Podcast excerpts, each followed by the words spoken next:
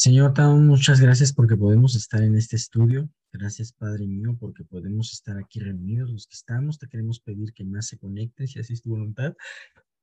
Te queremos pedir que tú guíes este estudio, sobre todo que sea de aliento para todas estas circunstancias, por lo que están pasando, que ahorita comentó Rocío, por lo que podemos estar viendo. Danos ese espíritu de mansedumbre, ese dominio propio, verdaderamente, Señor, mejor es aquel que tiene dominio, control sobre aquel que, que, domina su espíritu, Señor, que aquel que conquista la ciudad.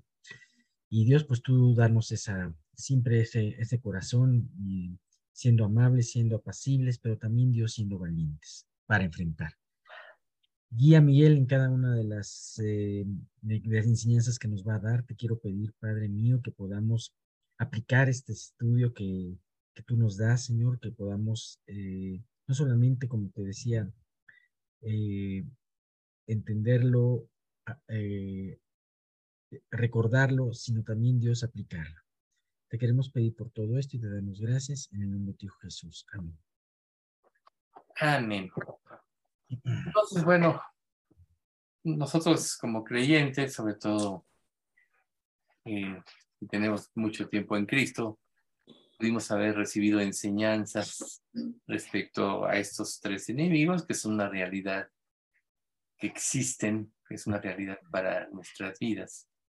Pero para nosotros, nuestra norma principal antes de entrar en cada uno de los puntos, y podríamos llamarle a esto que vamos a ver hoy, la introducción, tenemos que ser específicos, o mejor dicho, estar conscientes que lo importante para nosotros es crecer espiritualmente. De hecho, todo este estudio que estamos viendo se llama Creciendo en Santidad.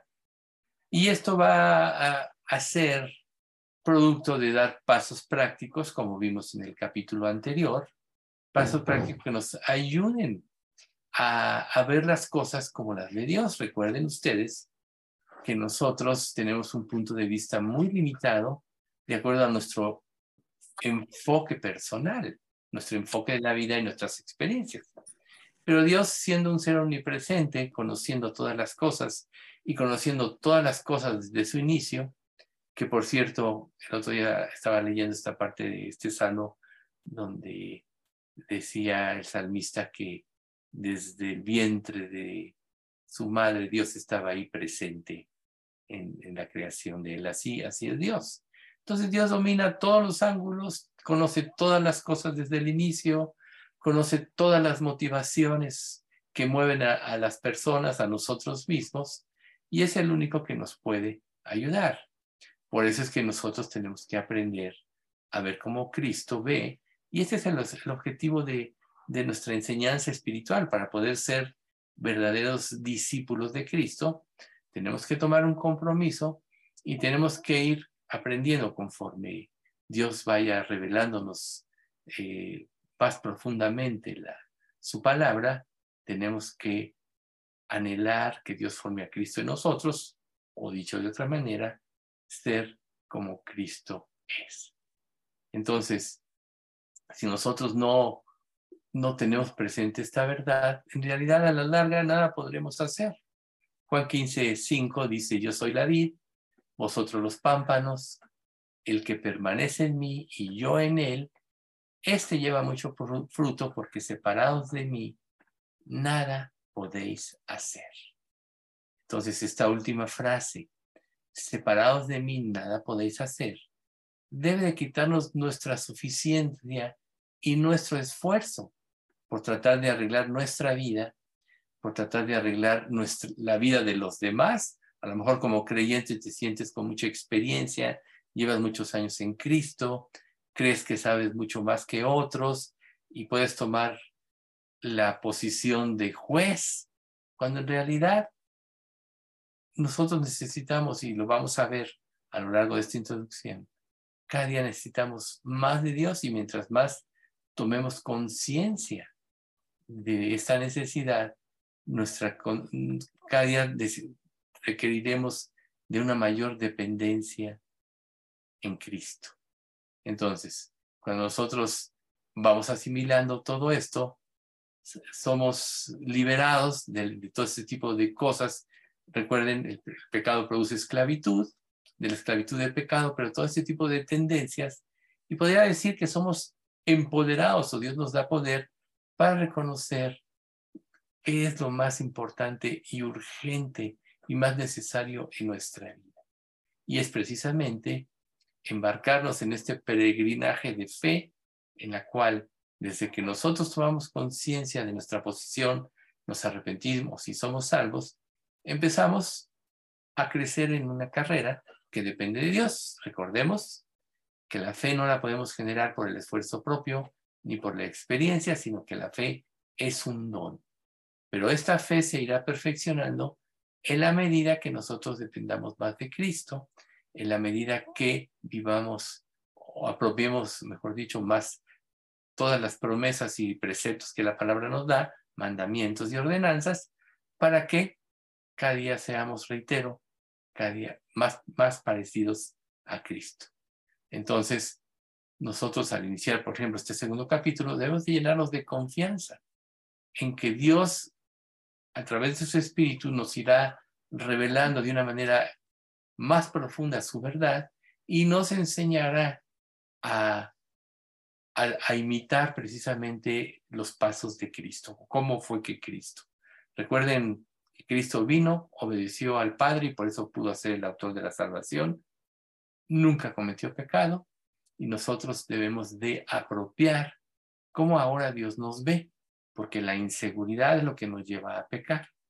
Pero si para empezar empezamos apropiando que Dios nos ve perfectos a través de Cristo, esto nos va a liberar de muchas apariciones y de muchos obstáculos que pueden impedirnos nuestro crecimiento espiritual. Sabemos, como dice Filipenses 1.6, que el que comenzó en nosotros la buena obra la perfeccionará hasta el día de Jesucristo. Pero el punto es, ¿qué tanto lo crees? Recuerden ustedes que Satanás es experto en poner dudas en nosotros nuestra misma naturaleza humana tiende a ver las circunstancias, tiende a dejarse llevar por ellas y a quitar los ojos de Dios, pero como dice Hebreos capítulo 12, puesto los ojos en Jesús, el autor y consumador de la fe, el cual por el gozo puesto delante de él sufrió la cruz y menospreció el oprobio, así es como nosotros tenemos que vivir. Puesto los ojos en aquel que ya venció, y tomar nuestra cruz, como decía Jesús, el que quiera ser mi, discípulo, tome su cruz cada día y siga. Y tomar esa cruz significa renunciar a como vemos las cosas, a como nosotros creemos, para dar paso a los principios de la palabra estamos aprendiendo. O sea, la palabra es verdad. Dios ha engrandecido su nombre y su palabra por sobre todas las cosas. Y en la medida que la palabra sea lo más importante para nuestra vida, en esa medida la iremos apropiando y en esa medida la luz irá aumentando en nosotros. Recuerden que la vida del justo es como la luz de la aurora, que va en aumento hasta que el día es perfecto. Mientras más vivamos en la luz, mientras más nos regocijemos en la palabra, mientras más la apropiemos, mientras más la amemos, mientras más la estudiemos, nos va a ser más fácil ir comprendiendo los caminos de Dios por medio del poder del Espíritu. Nunca se nos olvide que quien inspiró la palabra fue el Espíritu Santo, que ahora Dios como un sello nos dio al Espíritu Santo en nuestros corazones y que Él es el traductor de la palabra, es el que nos hace entender. Pero también tenemos que entender que tiene que tener libertad el Espíritu Santo para actuar en nosotros. Recuerden, como dice en Corintios, porque donde está el Espíritu de Dios o el Espíritu de Cristo, allí hay libertad. Eso quiere decir, donde Él gobierna, allí hay libertad. Porque si Él no gobierna y nosotros no tenemos esa disposición completa, nos vamos a estar oponiendo naturalmente a los conceptos que recibimos y esto va a ser lento nuestro crecimiento y aún árido. Pero si dejamos que Dios actúe en nuestra vida y tenemos confianza, apropiando todos los principios, entonces esto hará que todo fluya mucho más rápido. A veces, por ejemplo, cuando nosotros oímos ciertos himnos, a veces los, los oímos y podemos repetirlos, así como en nuestra iglesia sabemos que constantemente himnos de los que tenemos se repiten de acuerdo a las, a las enseñanzas, pero muchas veces no entendemos el significado de ellos. A veces por eso se nos pone una, introducción de las circunstancias que vivió la persona que, que, escribió tal himno.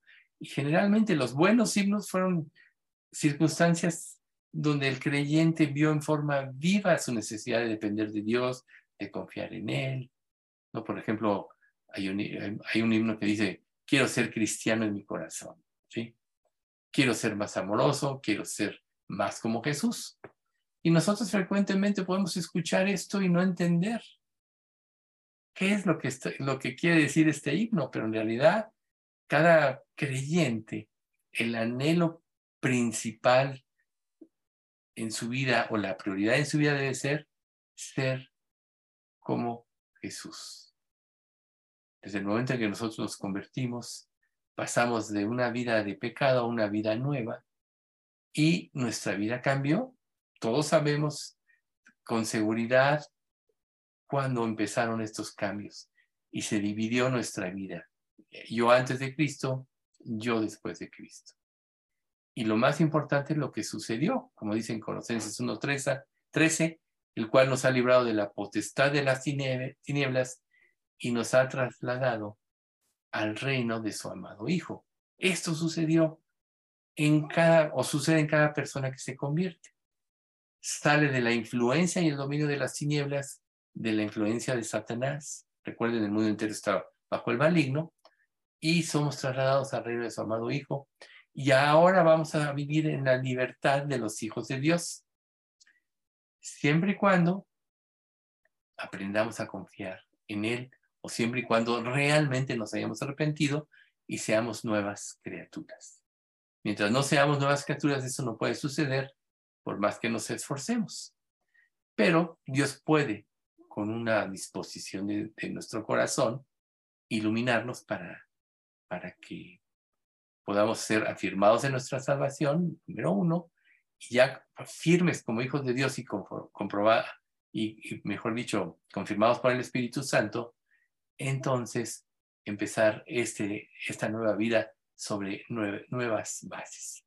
Entonces debemos tener, tomar conciencia de que a partir del nuevo nacimiento somos nuevas criaturas y que todo está cambiando o va a cambiar o cambia en nuestra vida.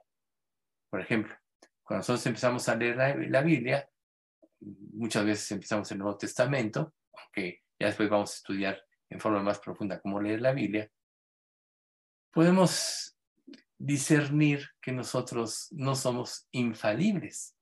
Somos nuevas criaturas, pero todavía seguimos teniendo sentimientos encontrados y vamos teniendo luchas que si dependemos de Dios, Dios va a ir tomando el control de nuestra vida. Recuerda que nuestra vida es como un campo que se tiene que barbechar para sembrar la buena semilla.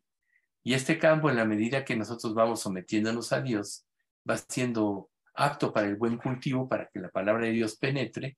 Y esto es lo que nos va llevando a la madurez. Podríamos decir que la madurez es que nuestra mente vaya siendo transformada a la mente de Cristo en las diferentes áreas de nuestra vida. Para eso Dios nos da la palabra, para eso vienen las pruebas, donde Dios nos nos pone ejercicios espirituales o, aún físicos fuertes, donde cedemos a, a Dios, nos arrepentimos de la autosuficiencia y ahí es precisamente donde cambia la mente. Recuerden, arrepentimiento, cambio de dirección, cambio de mente. Entonces, cada vez que tú tienes como creyente un pecado, por ejemplo, y verdaderamente te arrepientes, esto es, dejas de hacerlo, anhelas dejar de hacerlo, le pides a Dios que te ayude, tu mente cambió, eres liberado de esa esclavitud y ahora el Espíritu Santo gobierna esa área. Y así el Espíritu Santo va tocando a través de nuestra vida las diferentes áreas. Y el objetivo es que todo nuestra vida sea un campo propicio para sembrar la buena semilla, pero hay que quitar los terrones duros, la hierba mala, nuestra autosuficiencia, etc. Ya que el objetivo, perdón, hasta el objetivo es que lleguemos a la plenitud en Cristo. Recuerden, aquel que todo lo llena en todo. Entonces, nos debe preocupar sobremanera nuestro crecimiento espiritual. Debe ser el objetivo de nuestra vida, no nuestro trabajo, no qué vamos a comer mañana, no debemos que, no quedará decirle de mañana, sino el objetivo primordial de nuestra vida debe ser nuestro crecimiento espiritual. Porque a través de este crecimiento, reitero, Cristo será formado progresivamente en nosotros. Y esto se va a dar conforme nosotros vayamos afirmándonos en la fe y en la constancia. Muchas de esas cosas las vimos en parte en el, en el capítulo pasado, pero la constancia es algo muy importante. Por lo cual tú debes de preguntarte, ¿qué es lo más importante en tu vida? Debes ser honesto y evaluar y establecer prioridades. Y si tú eres honesto en todo esto y comprendes, vas a llegar a una sola prioridad. Crecer espiritualmente va a ser tu más alta prioridad. Ser como Jesús debe ser tu mayor anhelo. Y entonces aprenderás a buscar diferentes maneras de progresar en tu vida cristiana. Recuerden que todo escriba docto en el reino de los cielos, dice la escritura, toma de su tesoro cosas viejas y cosas nuevas. Y todo lo utiliza con el objetivo del crecimiento espiritual.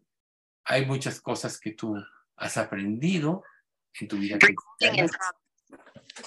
Hay cosas, cuidado ahí con el micrófono, Memo, hay muchas cosas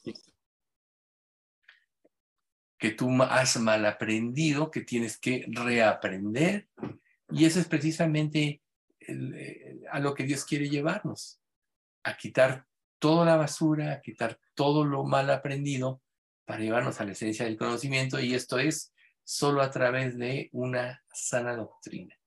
Pero a veces nosotros nos acostumbramos. Recuerden, por ejemplo, a los presidentes antiguos, a los que todavía querían ejercer dominio, o políticos antiguos, se les llama dinosaurios, así se les llamaba. ¿Por qué? Porque quieren establecer sus conceptos y que los nuevos presidentes sigan en sus propios conceptos, que a lo mejor apoyaron al nuevo presidente, pero mientras le convino, ya sí hacía lo que el anterior le instruía, pero ya que toma el poder, pues generalmente toma su propio rumbo y, así será con los que siguen y, será con los que siguen. Y siempre habrá nuevas maneras de pensar. Pero en la vida espiritual es diferente. Dios quiere que nosotros seamos instruidos en la palabra para que aprendamos a discernir correctamente todas las cosas y lleguemos a la madurez verdadera desechando todo ese tipo de conceptos que nos impiden llegar a la plenitud en Cristo. Entonces, eh, si nosotros tomamos como objetivo esto, esto, entonces podremos ordenar nuestra vida de manera que siempre estemos crecientes. Como dice 1 Corintios 15, 58. Así que, hermanos míos, estad firmes y constantes, creciendo en la obra del Señor siempre, sabiendo que vuestro trabajo en el Señor no es en vano. O sea, ser firmes y constantes, creciendo en la obra del Señor siempre. ¿Ven ustedes? Nada de lo que tú hagas respecto de tu vida espiritual va a ser en vano. Nada de lo que hagas por amor a Dios va a ser en vano. Nada de lo que dejes o cambies por seguir la voluntad de Dios va a ser en vano. Al contrario, tú vas a ir descubriendo las riquezas de, del, entendimiento espiritual, ¿no? O sea, como dice Hebreos, perdón, Romanos, ¿no? transformados por medio de la renovación de vuestro entendimiento para que puedas comprobar cuál sea la buena voluntad de Dios, agradable y perfecta, transformados por medio de la renovación de nuestro entendimiento, para lo cual tendremos que ajustar algunas de nuestras propias expectativas. Tú puedes tener aún expectativas de lo que debe ser una vida cristiana, de tu propio crecimiento espiritual, cómo debe ser, cómo debes de, llevar tú la religión o tu, relación con Cristo.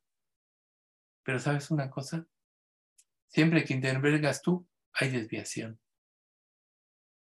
Por eso es tan importante que la palabra rija tu vida. Cuando la palabra está morando en tu corazón, rige tu mente, rige tus ideas, rige tus acciones. Por eso es tan importante la palabra. Porque la palabra debe estar en nuestra mente.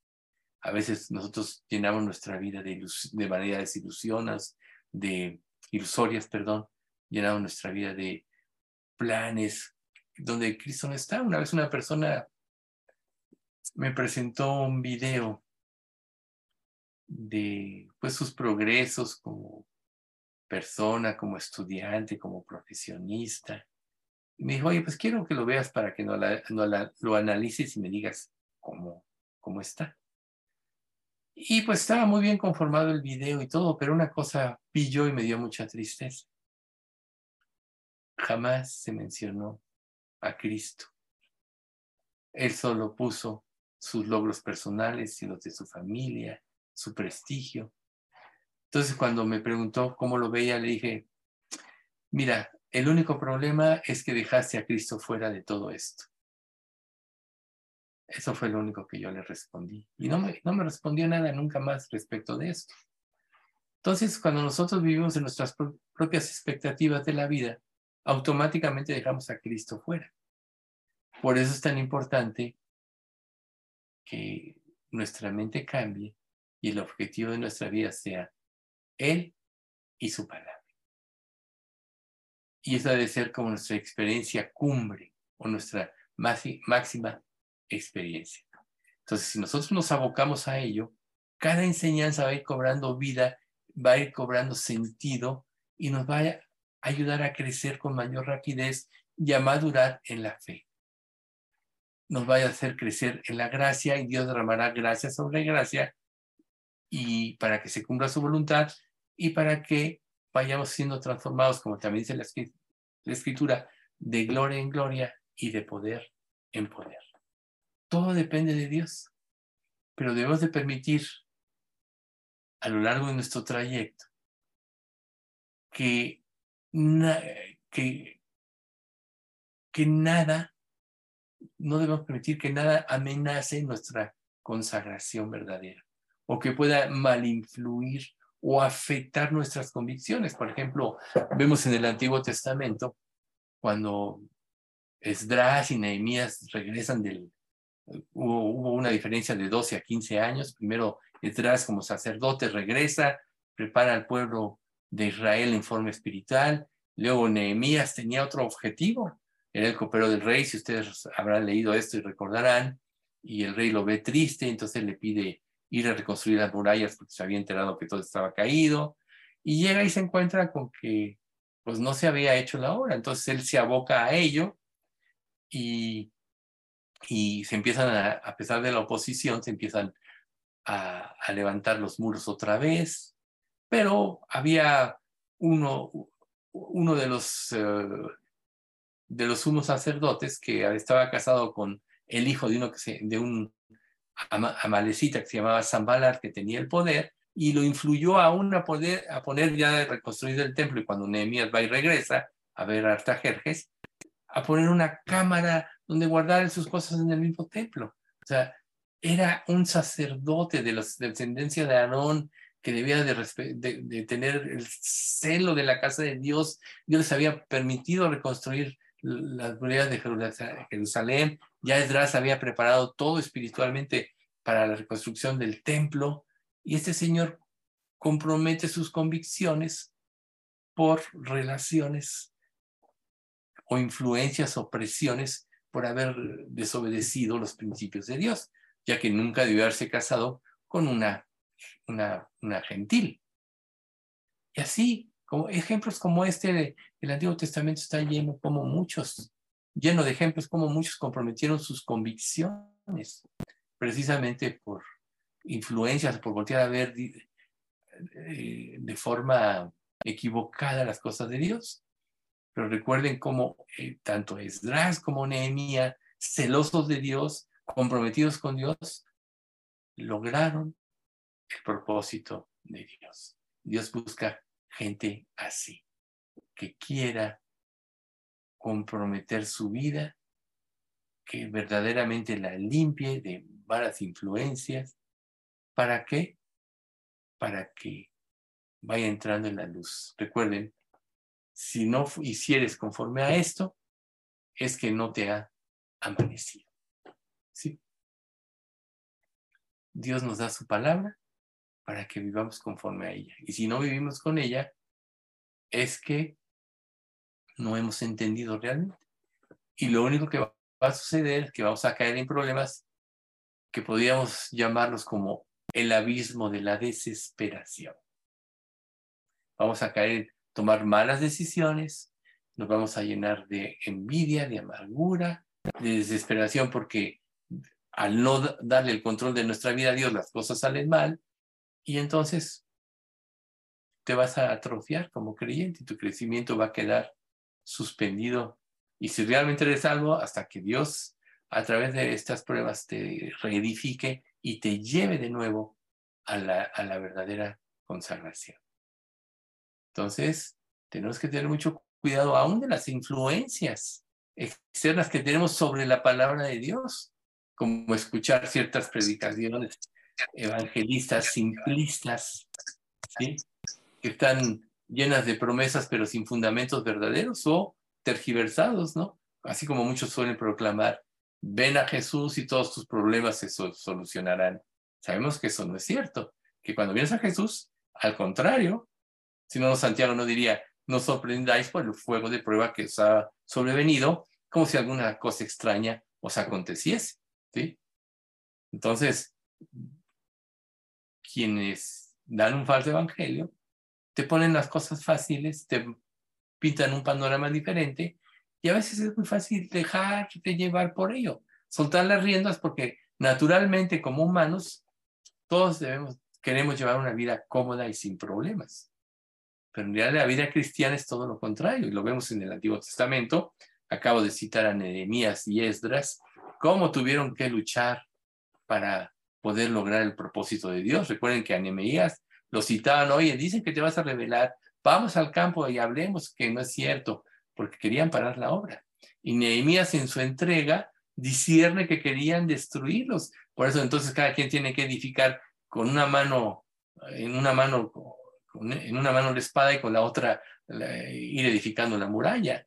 Y entonces, eh, a través de esto, a través de temores, como le dice el, hijo del sumo sacerdote, oye, van a venir a matarte, ven al templo para que escapes, ¿no? Dice, oye, ¿qué Dios no me va a defender? Yo voy a violar la ley de Dios por temor y me di cuenta que era falso y era supuestamente una persona de confianza. Entonces, si ustedes se dan cuenta, podemos ser mal influidos de muchas maneras. Y, todo se va a oponer a que cumplamos la obra de Dios, pero tenemos que tener los ojos puestos en Jesús y estar y ser firmes y constantes en lo que hagamos. Y nada nos debe de mover de este plan, así como Jesús puso sus ojos, sus, su cabeza como un pedernal como una piedra. nada le iba a mover de su, objetivo. Igual Pablo, nada lo iba a mover de su objetivo cuando realmente quería hacer la voluntad de Dios. Entonces, deja actuar a Dios en tu vida, llena tu mente de los principios de Dios y, tiene, y, irás aprendiendo cómo es el verdadero cristianismo irás viendo o descubriendo nuevas dimensiones de la fe y de la palabra de Dios. De hecho, quien va creciendo cada día quiere estar más con Cristo, cada día quiere dejarlos menos, menos dejar su comunión con Él, sus tiempos devocionales. Cuando otras cosas te dan, te, llaman más que leer la Biblia, tener tiempos de, devocionales, quiere decir que no es Jesús tu primer amor. Pero todo el que quiere seguir a Jesús, pues dejándolo, tiene que dejarlo todo para seguir a Cristo, sin lugar a dudas. Pero el premio va a ser que va a ir descubriendo lo que es la verdadera vida. Y nada que esta vida nos ofrezca o nos aporte se va, a, se va a comparar a la dimensión de la vida espiritual que es lo que Dios tiene. Recuerden que Jesús dijo que el reino de los cielos estaba entre nosotros. Y esto quiere decir que nosotros ya, desde el momento en que nos convertimos, estamos viviendo en este poder. De hecho, el reino de los cielos comenzó desde que Jesús vino a este mundo. Y pues es un proceso primero es en forma espiritual, como nosotros, luego físicamente va a gobernar sobre la tierra, pero ahorita nosotros ya podemos ir descubriendo las virtudes y las cosas hermosas que Dios nos promete a través de esta nueva dimensión que Él nos da, de esta dimensión espiritual. Entonces, si nosotros tenemos conciencia de esto, cada día será una mayor realidad el vivir de esta manera. Y esto va a ser revestirnos de Cristo día a día. No es un momentito, no es fui a un estudio y ya, cumplí, fui el domingo y ya, me tomo mis vacaciones y hasta el próximo domingo. No. La vida cristiana es día tras día, momento tras momento. ¿Sí? Recuerden, mandamiento tras mandamiento, línea sobre línea. Así es como va a estar la palabra de Dios. Cómo va a tomar vida la palabra de Dios en nosotros. Y eso nos va a ayudar a poseer una conciencia que nos llevará a un, podríamos decir, a un nuevo nivel. Recuerden que desde que el Espíritu Santo entró en nosotros en la conversión, o entra en el momento de la conversión, tu conciencia se aviva. Y en la medida que va siendo más espiritual, o vas creciendo en la fe o vas siendo más parecido a Cristo, esta conciencia es más fuerte. Por tanto, pecar, salirse de su voluntad es mucho más difícil porque está el Espíritu Santo presente.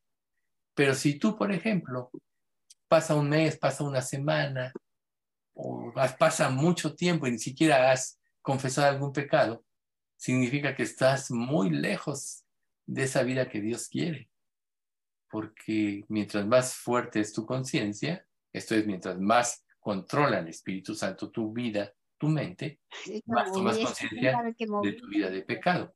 Apaguen los micrófonos, por favor, sí. Más toma, eh, más tomas conciencia de tu vida de pecado, mientras más el Espíritu es, o sea, más confiesas. Entonces, pregúntate ahorita, ¿cuándo fue que comenzaste tú, confesaste tu último pecado? Si pasaron días, semanas, meses, cuidado, algo anda mal, quiere decir que el Espíritu Santo no está actuando en tu vida, no está influyendo en tu vida porque tú andas en otra dimensión.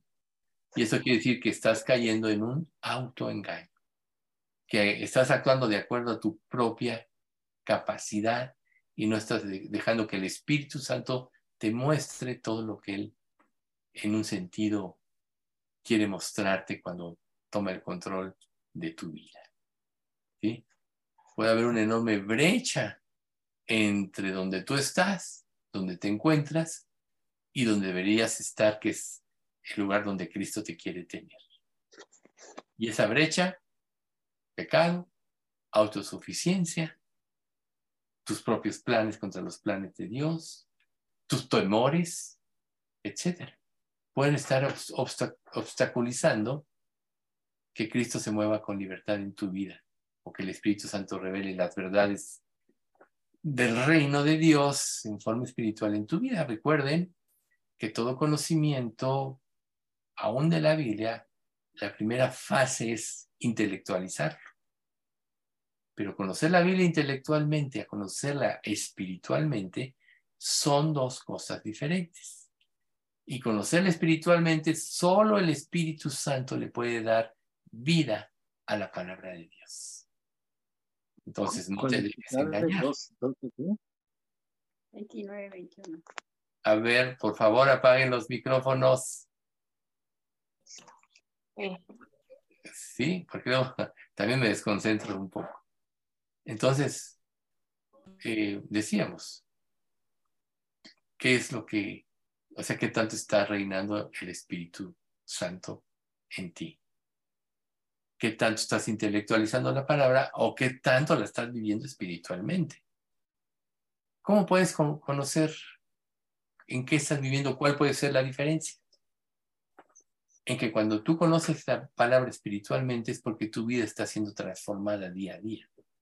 Cada concepto que Dios te revela, cada disciplina, cada pecado que Dios te revela para arrepentimiento, te lleva a una mayor comunión con Dios una vez que, que se cumple su propósito.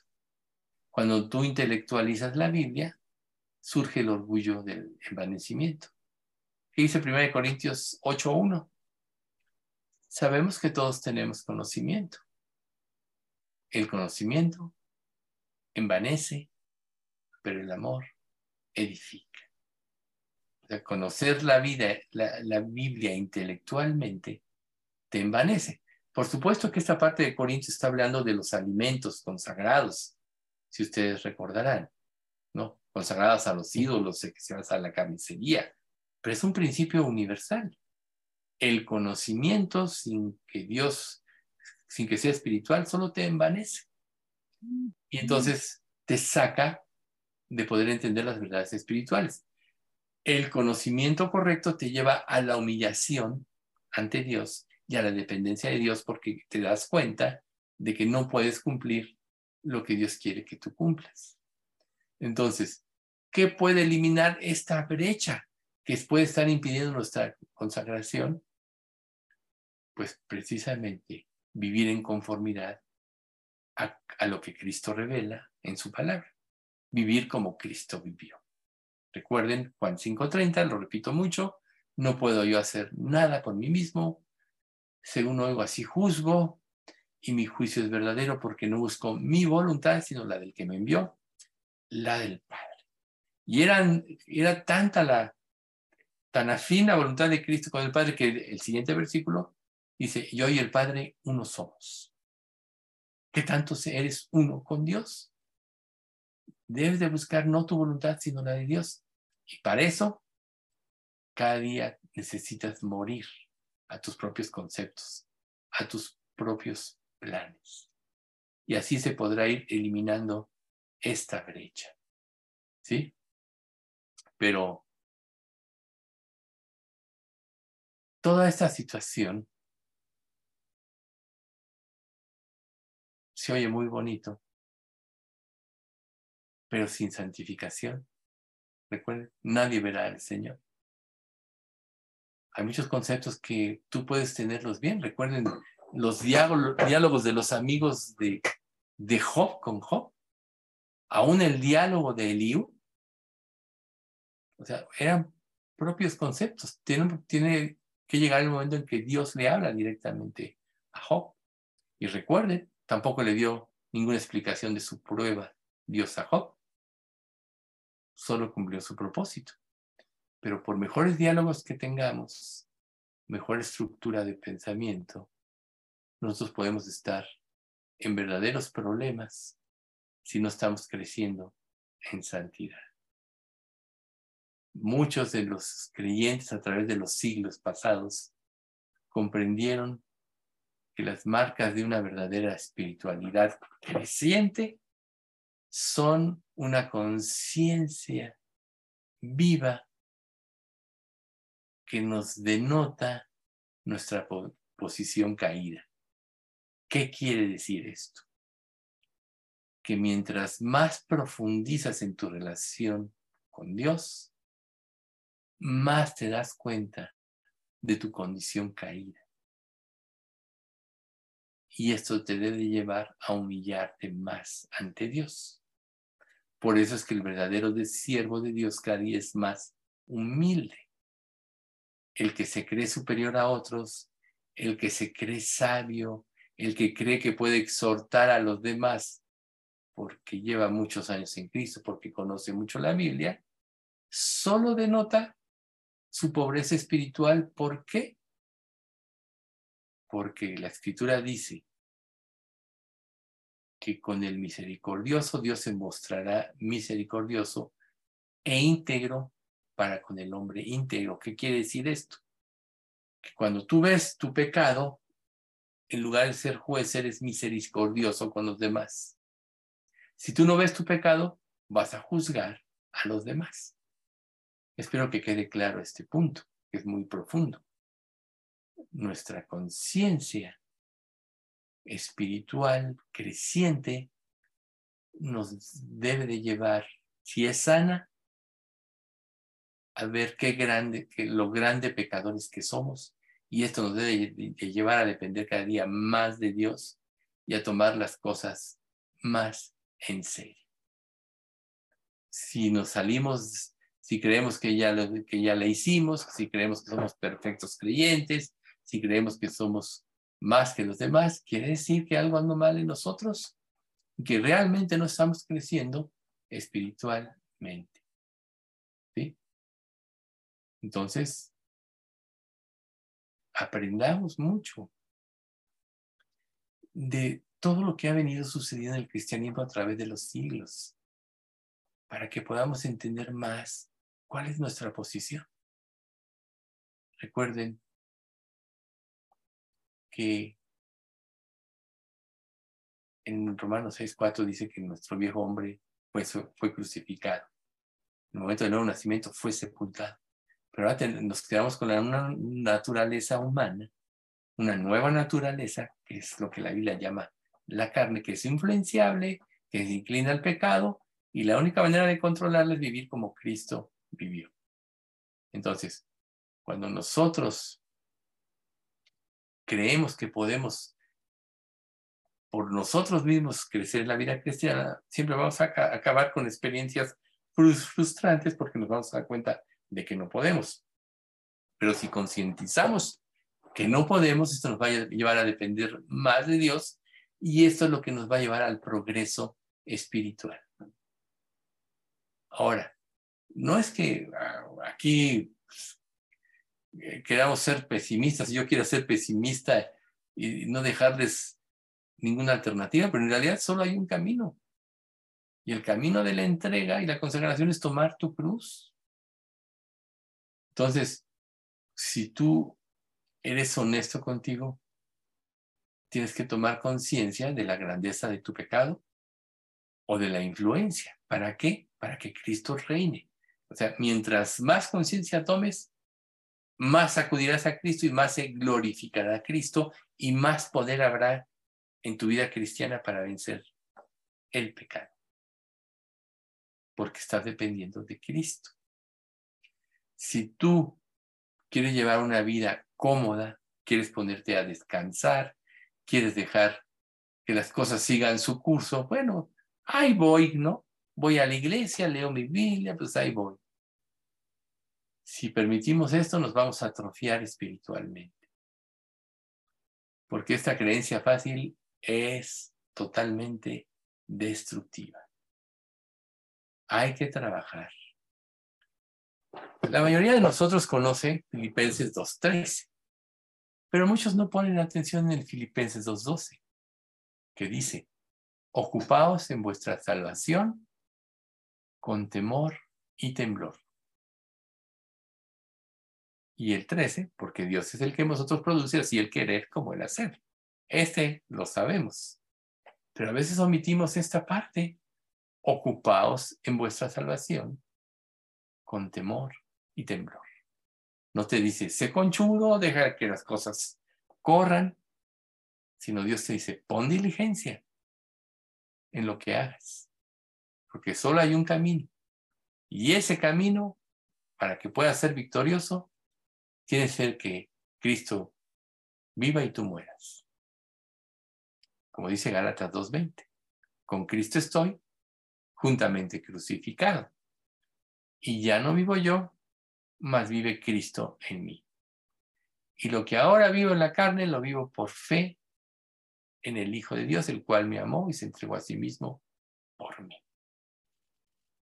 O sea, tienes que crucificar tu vida con Cristo. Ya no vivir tú, sino dejar que Cristo viva en ti. ¿Qué pasa cuando tú empiezas a vivir y cumples este propósito en tu vida o lo empiezas a cumplir? Empiezas a despertar a lo que es la verdadera vida espiritual.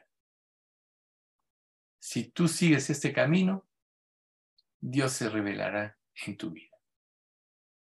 Si tú no sigues este camino, que es que quizá no has tenido este llamamiento, Dios está llamando a la santificación. Escrito está, sed santos porque yo soy santos. Dios está llamando a la santificación, no hay vuelta de hoja. Todo lo que te impida el ser santo te impide crecer. Implica que no estás disciplinando tu vida. Y Dios quiere que disciplinemos nuestra vida para estar preparados para, enfrentar los enemigos de los cuales a partir del próximo estudio vamos a empezar a ver con detenimiento. Pero es importante esta introducción porque tenemos que saber que crecer en Cristo no es fácil porque implica tu muerte. En un sentido es fácil si mueres y Él lleva tu vida, ¿no? Venid a mí, los que estáis trabajados y cargados, y yo os haré descansar. Entonces, si nosotros no nos hallamos inmersos en esta lucha por el resto de nuestra vida, no prevaleceremos. Es una lucha a muerte, no hay descanso. Recuerden ustedes aquel ejemplo sencillo que les ponía yo de que la vida cristiana es como subir una cuesta en patines. En el momento que tú te pares, te regresas. Tú puedes decir, hasta aquí llegué, me paro, me tomo unas vacacioncitas, me voy al pecado, luego regreso y sigo subiendo. No, te paras, te vas para atrás. Es una lucha a muerte. Vuelvo a repetir, primera de Corintios 15, 58. Así que, hermanos míos, estad firmes y constantes, creciendo en la obra del Señor siempre, sabiendo que vuestro trabajo en el Señor no es en vano. Firmes en nuestra entrega, constantes en nuestra consagración, buscando siempre la voluntad de Dios. Si tú tienes poco tiempo en Cristo o todavía no estás seguro, pues tienes que saber esto. Que venir a Cristo es dejar que Él lleve tu vida, implica la muerte, la verdadera muerte desde el momento de la conversión si llevas mucho tiempo en Cristo, no te va a hacer daño el que tú recuerdes esta gran verdad.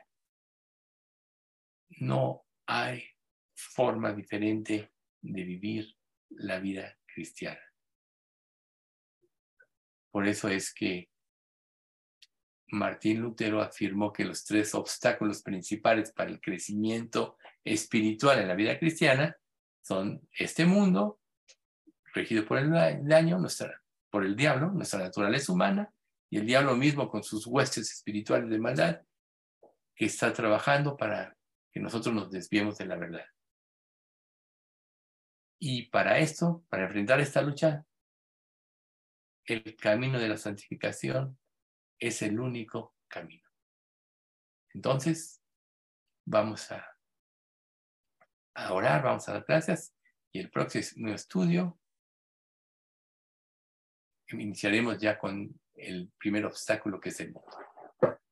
Padre Santo, te queremos dar muchas gracias por esta introducción a este nuevo capítulo de Creciendo en Santidad.